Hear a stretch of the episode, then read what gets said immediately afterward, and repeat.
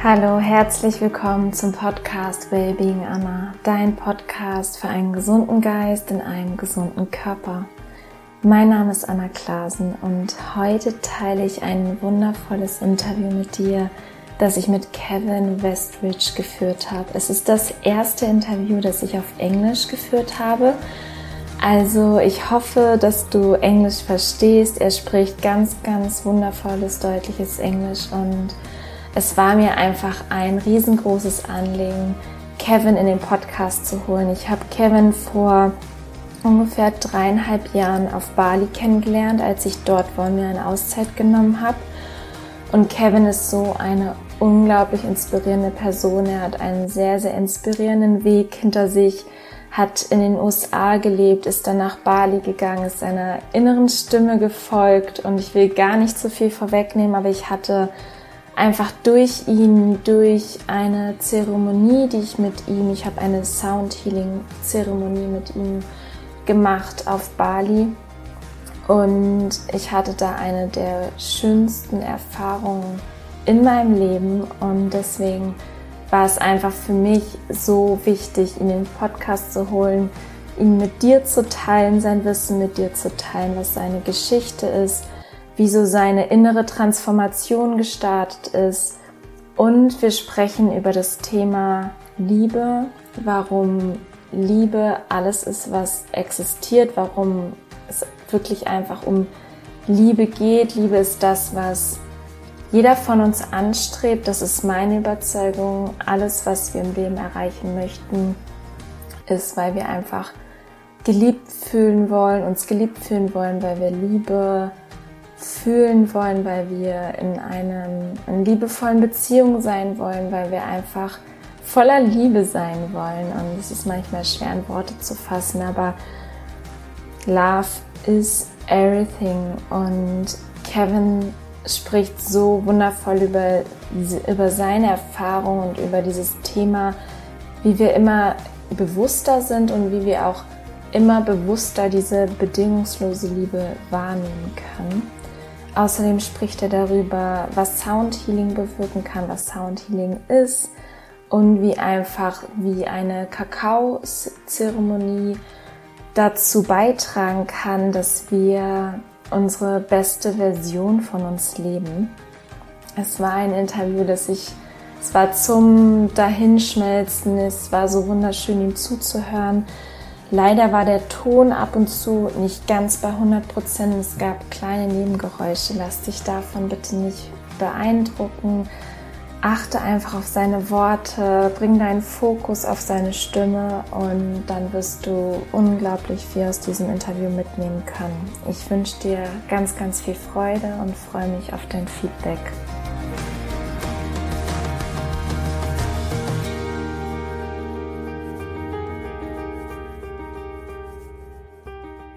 I'm so honored that I have Kevin Westridge in the podcast today. Kevin, it's so nice to meet you, to see you here. We meet online and we met already two times in Bali. And I'm so happy to have you in the podcast, to have your wisdoms, your knowledge. And we will talk mm. about a very, very yeah, a very important or the most important topic, I think, today for a healthy, happy life. Mm-hmm. And yeah, we were connected through a really, really good friend of mine. We met in Bali when I was there for holiday. And I had a really amazing experience in the pyramids of Chi, where you work as a teacher and you are a teacher, therapist, spiritual co- uh, spiritual coach, and I want to start where did your story begin? I think you lived in the US, you were an mm-hmm. entrepreneur, and now you live in Bali. What did yes. happen that that there was such a switch, a shift that you changed your life like totally? Yeah. Anna, it's wonderful to see you again and to be on your podcast. So thank you for inviting me. Um, wow. There were a couple of events in my life that really sort of created the catalyst for me to leave where I was. Um, the first was in the corporate world uh, many number of years ago. And uh, just very briefly, I had my first spiritual experience, want to call it spiritual. And it really woke me up to the fact that am I really living my truest potential? Am I really living from that most authentic place within me? And back then, this was this was actually back in oh um, 1996, and I realized that I had to leave that environment because it no longer fed me. You know, I no longer you know I connected to it. So that was really when it first happened. Then you know, life kind of went on. I found my way, um, leaving um, Chicago to go to Sedona. And I was in Sedona for about 21 years, which is a really magical place. And then what you're referring to, my leaving Sedona after 21 years, I mean, I was very comfortable, beautiful house, horses, I mean, a place to die for. and I literally, what happens to me is spirit in some form comes to me and says, You're going to be doing this. And I go, Really? and it's more of an internal voice or a discomfort that happens within me. Um, that's kind of innate. And what had happened was, you know, I had this beautiful house. I was doing counseling and workshops, and I also had a landscaping company because I love, you know, gardening and I love, you know, being in nature. And it so happened that I kept getting information. It's time to go to Bali. It's like, what? Because this has happened to me a couple of times in my life.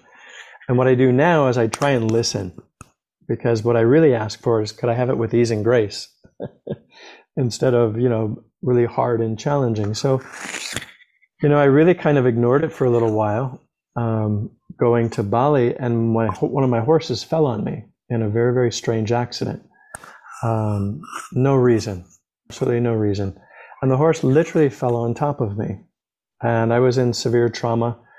Um, brain injury, neck, right side of my body broken. And for about three months and about five uh, ER visits, you know, I couldn't get rid of the pain no matter what they gave me, and it stayed with me. And uh, what I know now is when I feel this great level of discomfort or pain, I meditate into it. What do you want from me? What am I not seeing? And when I ask that question very loud and clearly, go to Bali what? Okay. so at that point, I realized because I'd started to get different things and feelings about going to Bali. You know, I had friends who were from Bali and so forth. And uh, so it was really very strong. And as a result of that, I literally had friends that would come over and visit me and said, would look at me and say, my God, looks like you're dying.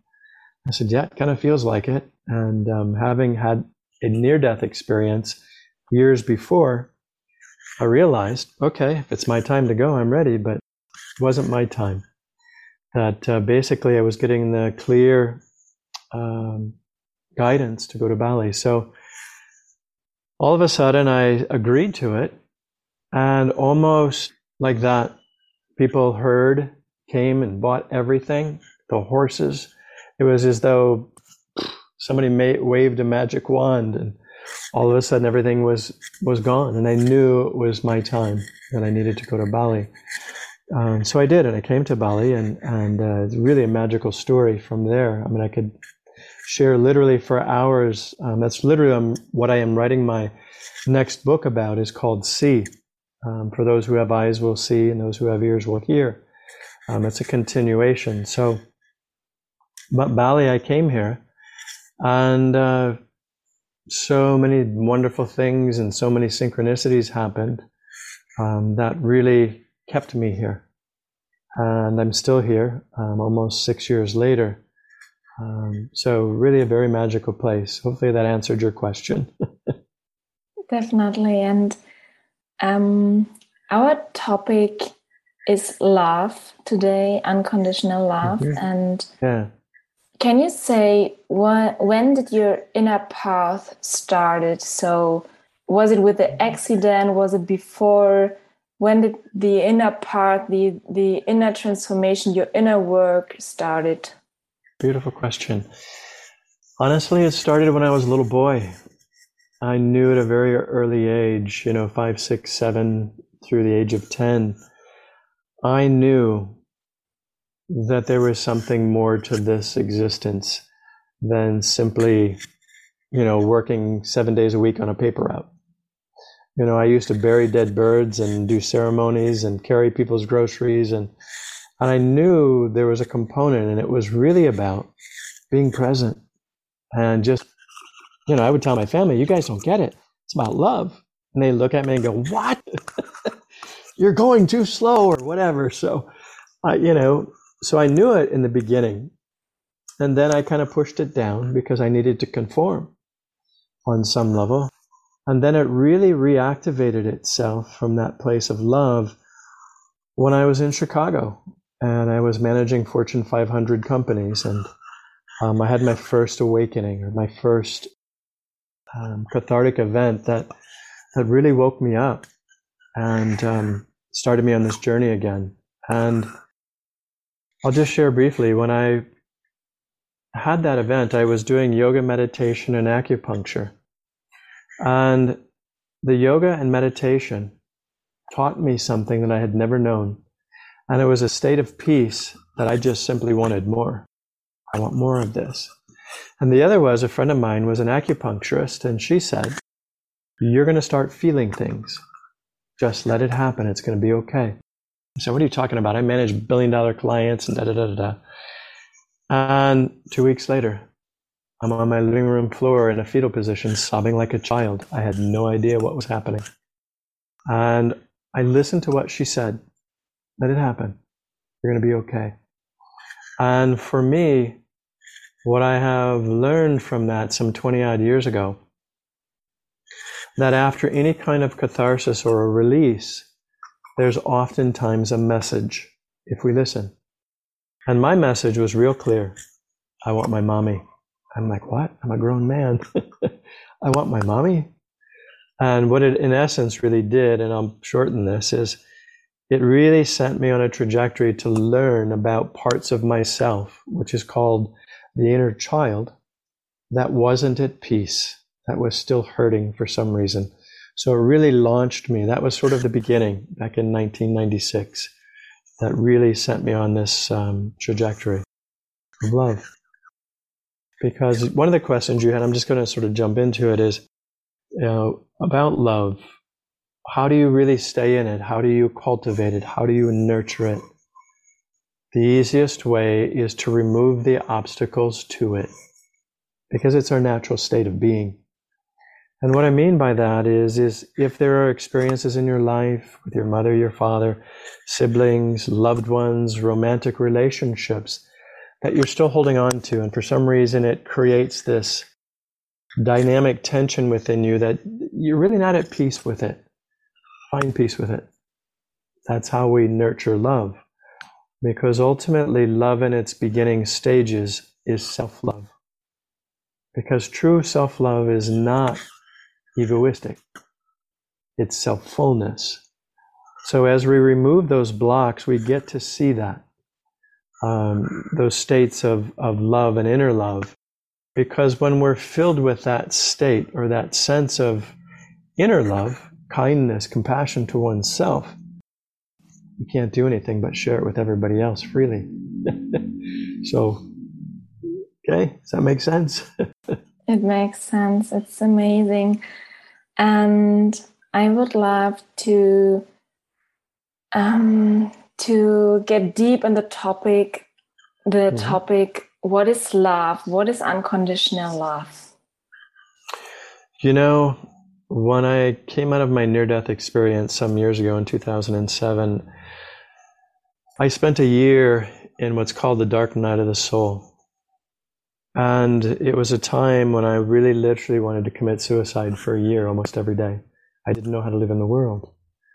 Because when I came out of that, I was in a state of what's called samadhi, which is ultimately really satori, but I won't go too much into that.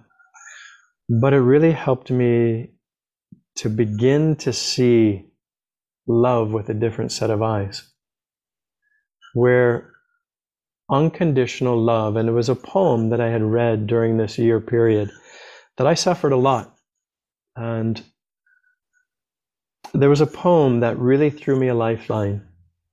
And her name was Courtney Walsh, and it's in my, my last book uh, entitled Trust, Patience, Surrender Moments of Illumination and Grace. And she said, Dear humans, you have it all wrong. You think you're trying to cultivate unconditional love. You came from it. You are going back to it. You are here to learn every other kind of love. Hot love, sweaty love, universal love, redemptive love, all different kinds of love in this beautiful human form. And then once more return to unconditional love because that's our natural state. So again, unconditional love is about removing the obstacles and cultivating whatever it is that you view in your daily life that's loving. How do we reach or be aware of a constant feeling of love? Do you think it's possible for a human being to be aware in this awareness of unconditional love? Don't forget, we're still human. we have feelings, and you know, we've been given them for a reason. Okay. You know, we're here, uh, that this world is what is called a world of duality hot, cold, light, dark, good, bad, all of those things. Can we stay in a, in a constant state of unconditional love? When you become enlightened, yes. but as a human, can we touch moments of it? I mean, really profoundly? Yes. We're still human. We're still going to feel. We're still going to have challenges. We'll still have emotions. You know, the difference is what do you do with them when they arise? For instance, anger. Do you stay in it, take it out on others? Or do you stop and ask yourself, why am I angry? What's going on inside of me? And then meet it with unconditional love. Because that's one of the quickest ways to bring us out of disharmony is to really, whenever we're in it, I always um, share with people that I work with a really powerful affirmation or a mantra. And it's this What can I do in this moment that's most loving for me? And listen, because that's unconditional love. It won't give you some harsh response. It'll say, go for a walk, take a shower, take a bath, do something loving or be kind. Okay? So, what in this moment can I do that's most loving for me? Because when you ask that question, when you're doing the most, the kindest, most compassionate and loving act for yourself, you're doing it for everyone around you. True. Um, okay? I heard or I learned also another question. What was often really helpful for me when you don't know what mm-hmm. to do or don't know how to handle a situation what would love do? Mm-hmm. it's kind of the same. So what would love do? What would be the answer of love for this situation for the problem whatever it is? Do you have an example for our audience? Maybe an example for your question what can i do in this moment that is most loving for me do we have an example for you or in general you know um, you know oftentimes when a really good um, a gauge for this is when someone gets into a situation where what it's called triggered where your emotional response is greater than the, what's happening. Okay, that, that tells you something. That tells you that there's something out of balance within you, which is a really good indicator. Um, and could be around, you know, oftentimes people get into relationships and it's the same kind of relationship over and over and over. And it's like, why did I do this again? you know, kind of a thing. Instead of really kind of stopping for a moment and, you know, really reviewing the relationship, what were the red flags that you saw? Those things that, oh, maybe I shouldn't have entered into it. So, in other words, to take you back into the situation, um, it could be just as simple as, um, you know, a family member that's triggered you for many years. Okay? All they are is a mirror. They're a mirror to you, telling you that there's something out of balance within you. And when that happens, just stop and, okay, if you can begin to look at it with a different set of eyes, it's really hard that we need to seek someone else out, whether it be a therapist, a good friend, an uncle or an aunt, or mother or father, who's kind of a wisdom figure that you can kind of bounce things off of and, you know, say, what do you see that I'm not seeing? And the key is to be open to listening because that's what keeps us stuck in a pattern of behavior is simply not being open okay? So try and find someone um, ask yourself the question really look at you know the relationship. Oftentimes what we do is we're in pain. We just want to rush right into a new one so that we can kind of push the pain away but we continue the same pattern. Does that make sense? It makes sense yes Thank yeah. you. You're welcome. And how can healing, something like sound healing, what I did with you, or inner mm-hmm. work, or cer ceremonies like cacao ceremonies, what you'd mm-hmm. also do, how can these tools can help to reach like awareness, awareness of love, or just to be a better you to be the best version of yourself? Mm-hmm. Yeah, beautiful question.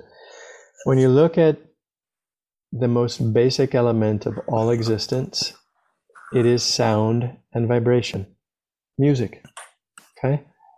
So it's really interesting that you had an experience and it touched you. I've, I've done this for thousands of people and I have seen many, many, many things happen from people spontaneously transforming um, to people coming into realizations of what I just talked about. I'll give you a perfect example. A young woman came out and she was in tears, and I knew something was going on. And I said, What's happening?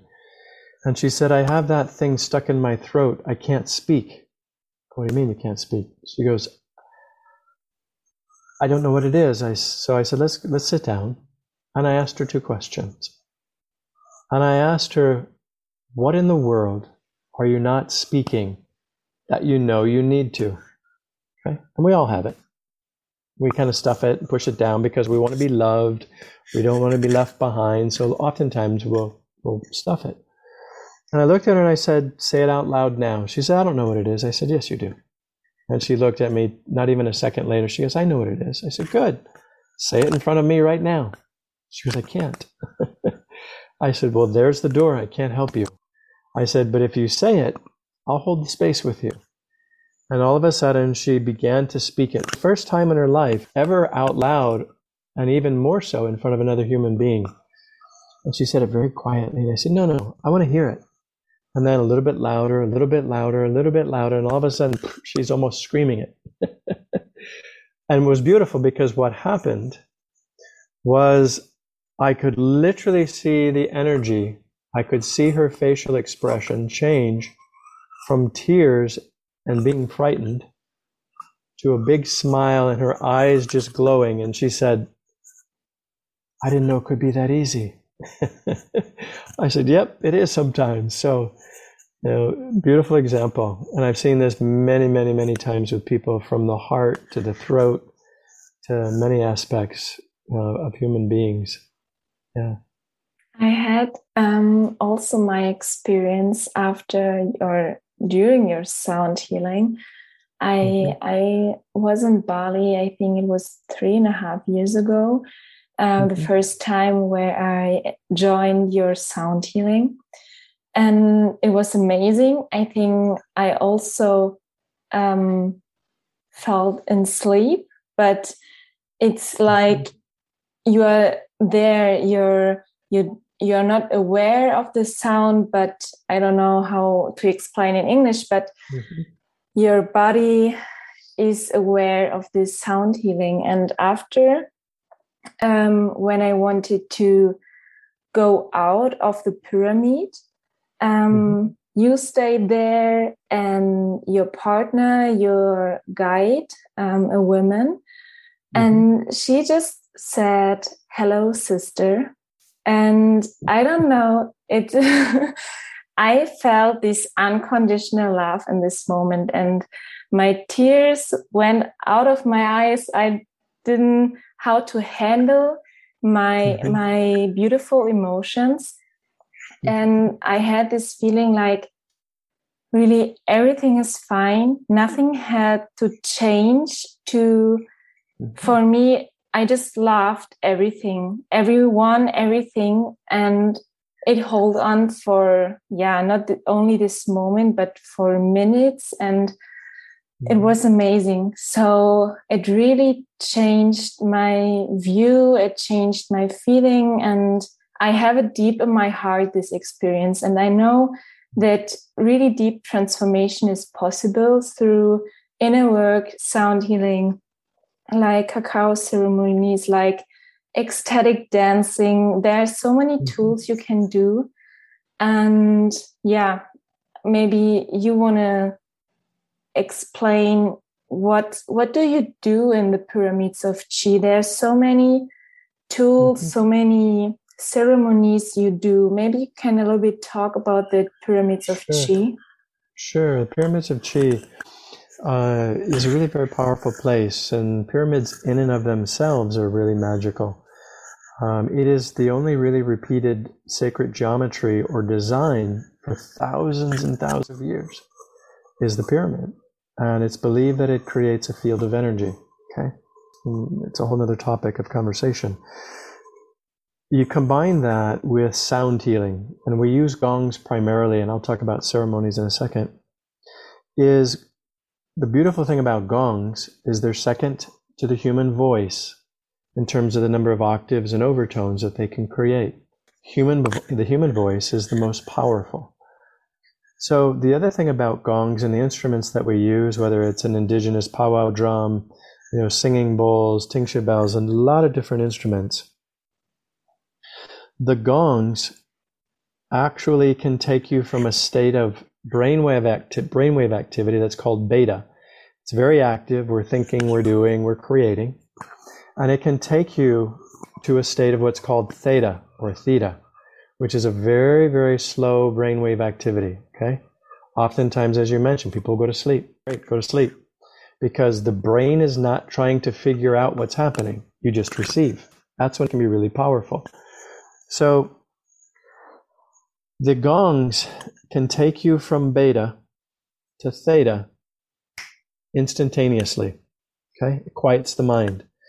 Otherwise, if you're trying to quiet your mind, and the quickest way to to see if your mind is really quiet is to sit for five minutes and see if you can just follow your breath without a thought coming in. Won't happen. so the beautiful thing is it can take you from that state of beta very, very, rela- very, very active to very, very quiet. Okay, very, very quickly. So, and again, the base element of all existence in the universe is, is sound and vibration just like the frequency of Mother Earth, 7.84 hertz. Science knows it, astronauts know it. It's the sound of Om. Okay? You know, in spiritual studies, Om is very powerful. You look at, you know, a spectrum, uh, oscilloscope that an electrician uses, that uses uses that piece of machinery. It's calibrated to Om. not really from a spiritual sense that they're aware of, but from a mechanical. So really powerful. Um, ceremonies that I do, uh, things things that I've created, I've learned over my life. Um, I do many things, as you mentioned, the cacao ceremony. Cacao, in and of itself, has been as sacred medicine, which is natural. It's cacao. It's the most rawest form of chocolate.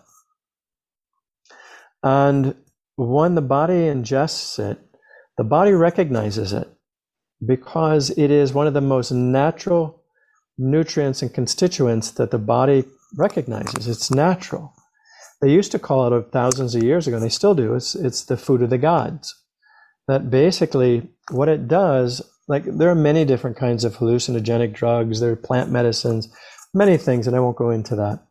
But this is a natural form of stimulating the circulatory system and the heart, which connects to our emotions. And I've, you know, I have guided many, many, many, many, many, many ceremonies like that. And it's really powerful because it really initiates the individual to begin to open that part of them, as you mentioned when you're in the sound healing. Most of us are not in touch with our emotions, or if we get in touch with them, we get the old message, well, that's not really productive. Stuff it. Big boys don't cry. Big girls don't cry. You know, so we were conditioned to push our emotions down and to drive on. And that's great. It has purpose in our life. But if we push the emotions down and never feel them, that's when we get into a dysfunctional patterns of behavior because we're not expressing a natural part of ourselves. It's like children. Kids, they tell you exactly what they feel in the moment they feel it. and then two seconds later, I'm good. you know, so if we learn to do that in a more structured way, I mean, in an adult way, very powerful. So a lot of this happens during cacao ceremony, you know, like you said, ecstatic dance. Just get up and move your body. Doesn't even have to be ecstatic. You know, just move out of your comfort zone for a moment. You know, like when I was growing up, for me, to dance meant I held a beer on the sideline and I tapped my foot and watched everybody. I didn't participate. And I thought, wow, I'm really missing out. But the part of me that was a perfectionist said, well, you're not going to do it unless it's perfect. That's the worst thing that can happen. you know, where now I don't care. I get out and move. I feel, I express, and I encourage others to do the same.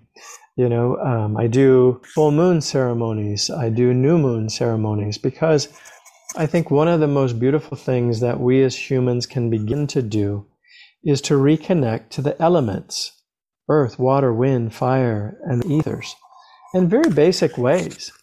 I mean, be connected with water. The next time you drink your water, just be conscious of what you're doing. It's giving me life. Gratitude. Thank you.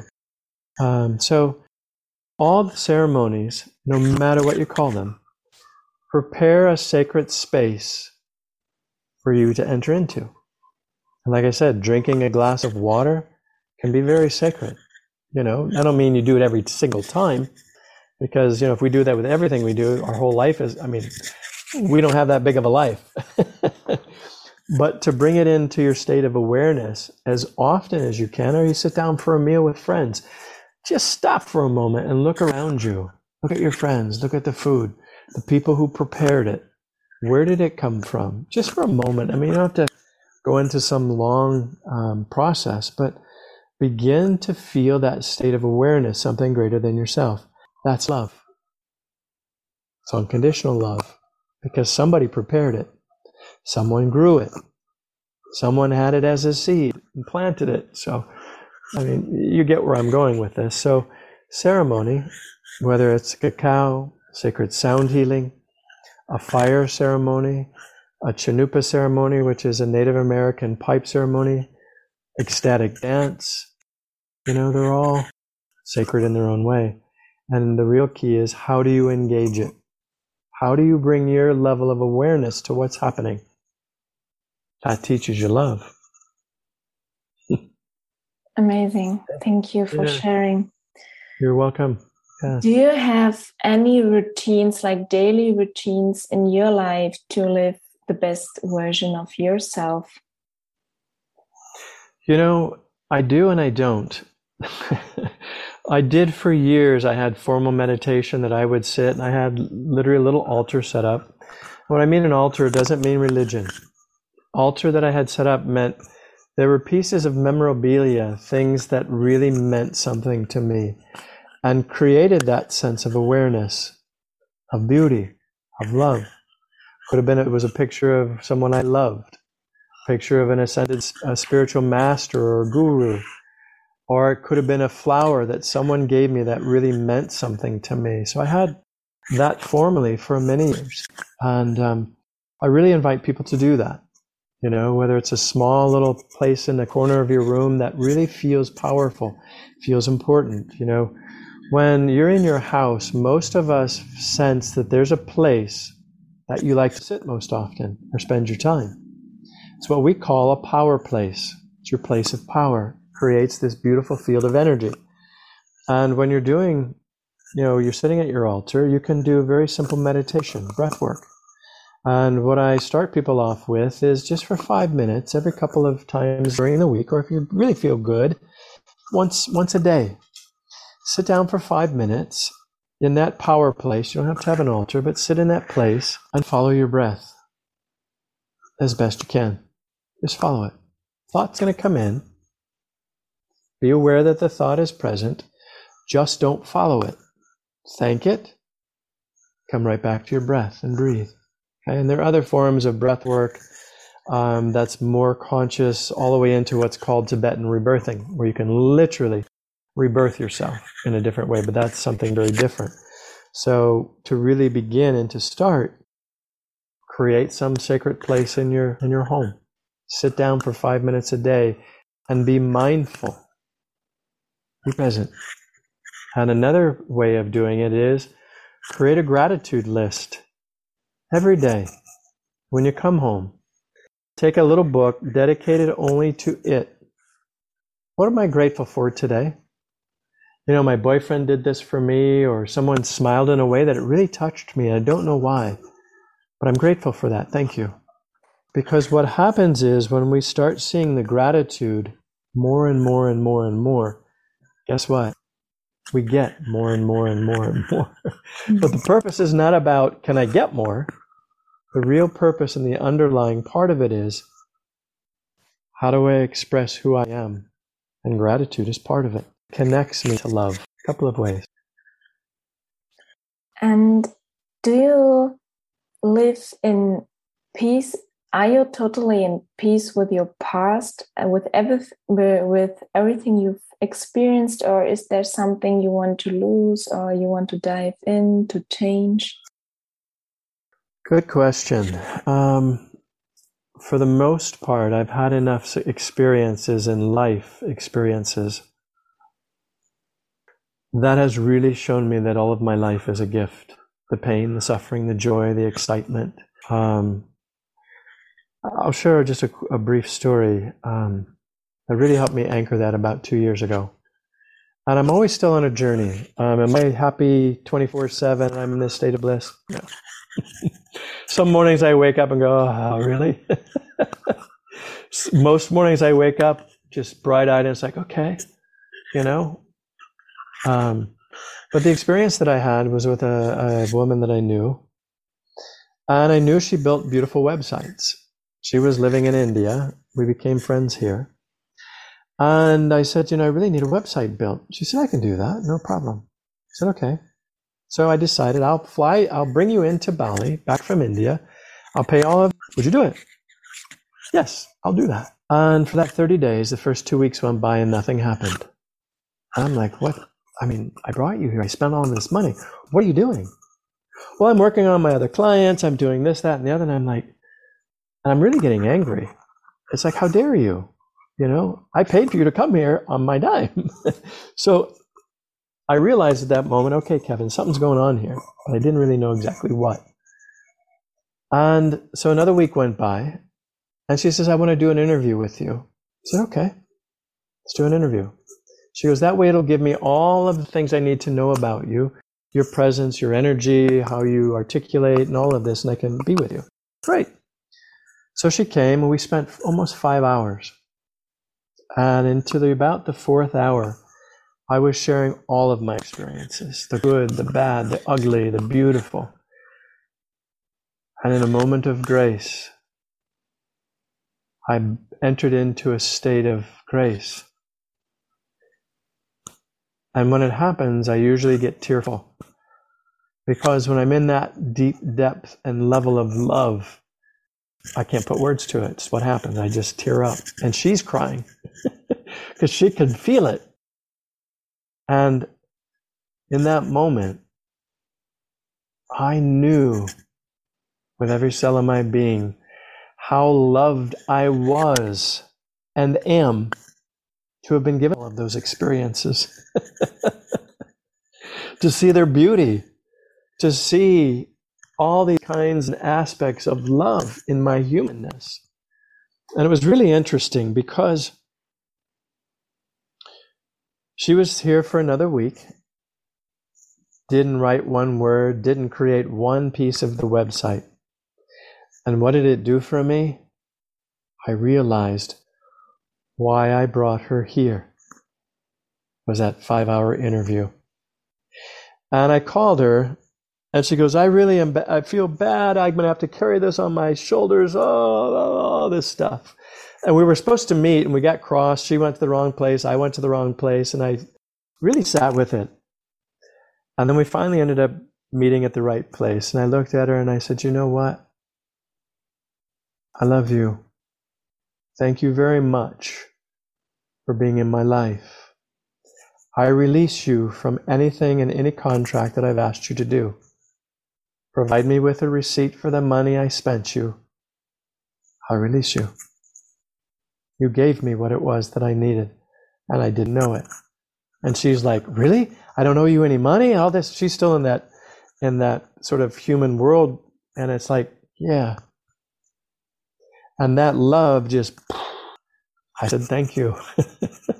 and even to this day, I have no shred of angst about it, about her. I am so gratefully blessed that it happened because I couldn't have seen it any other way. Thank you for sharing. it's amazing.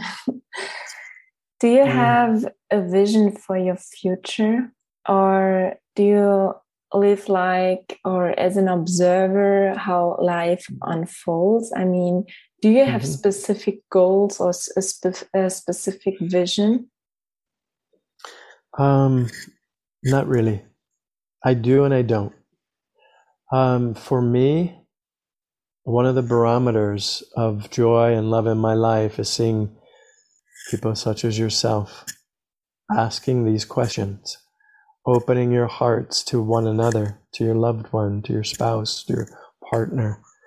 Um, that to me is is life giving.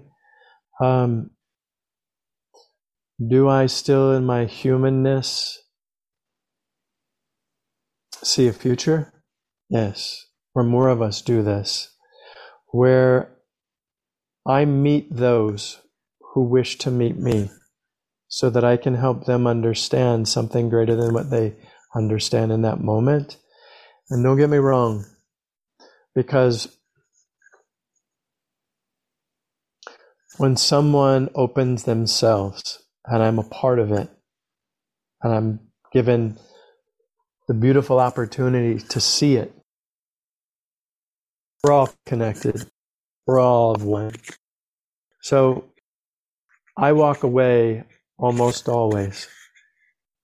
As grateful as the person is that received something, as they think oftentimes it's the one giving it or holding that space has all of these answers. Yeah, on some level we do, some answers. but we're also learning. I'm still learning. I'm still growing.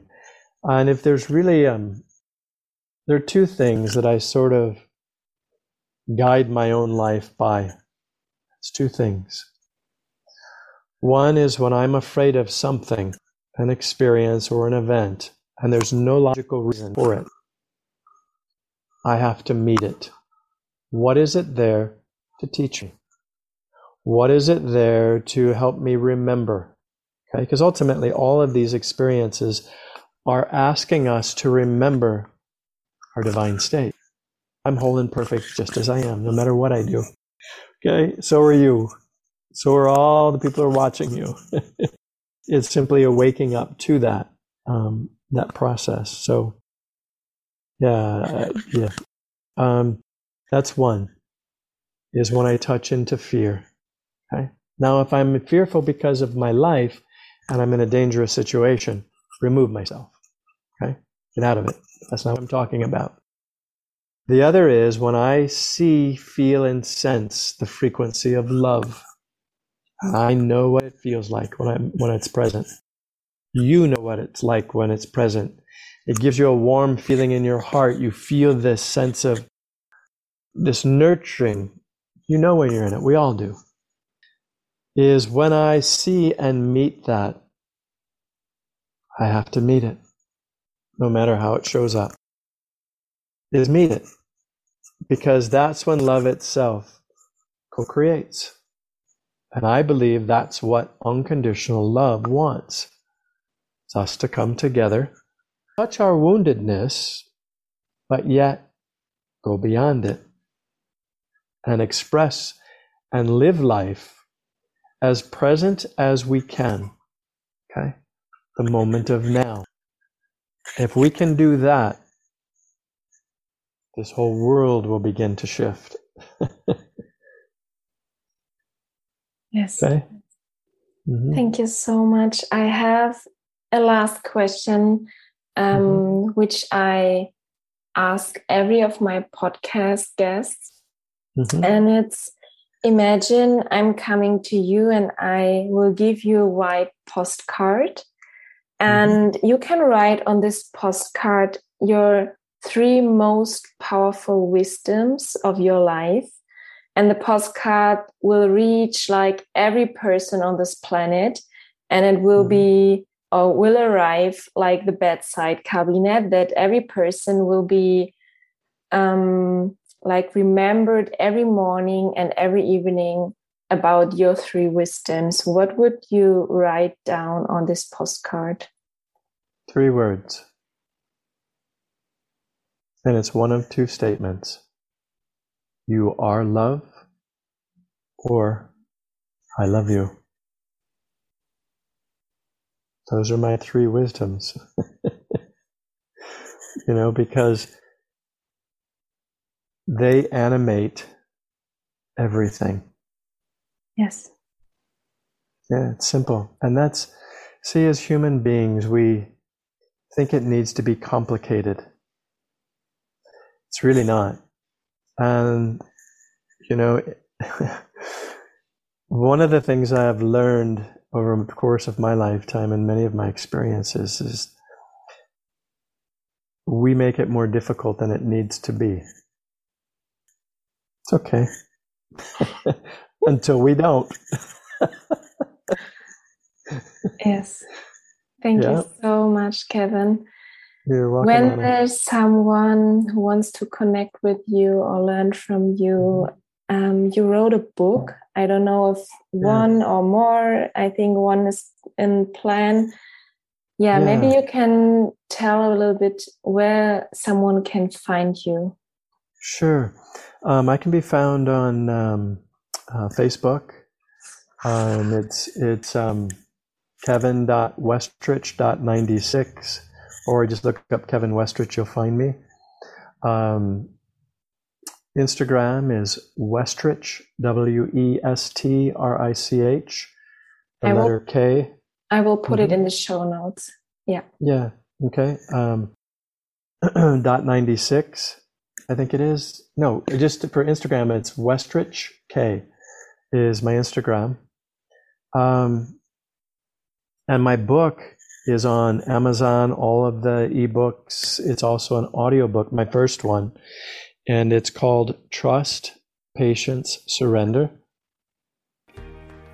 And it's really about my journey, my spiritual awakening, and leaving the corporate world, near death experience, all of those things. And I'm now very, very full on writing my next book. Tons. Um, and it'll probably be done within the next six months by the time I start and finish. Um, about 50 pages into it uh, and it's going to be entitled. Its its title is See S E E, Uh, basically, those who have eyes will see, those who have ears who are ready will hear. And um, I want to leave you with one thing. Whatever I share with you that I believe is truth for me, what I ask someone to do is to weigh the words of what I share. Are they your truth or not? Not because they're mine, but because I will know that you will use them to allow them to resonate and you find in yourself that which resonates as truth. You know, it's it's all about how can we empower the other through the place of love. That's all there is. Thank you so much for your time, for everything, Kevin. It is such a yeah. pleasure to meet you, to speak with you, and yeah, that you share all your knowledge, your experiences. Thank you so much. You're welcome, and, and thank you for being open and, and you know, really continuing this, this journey because oftentimes it's not easy, okay? Because we have to face certain things to really help us to see more love. But it gets easier. Day by and day. It's, yeah, day by day. And it's really wonderful to see, um, you know, people such as yourselves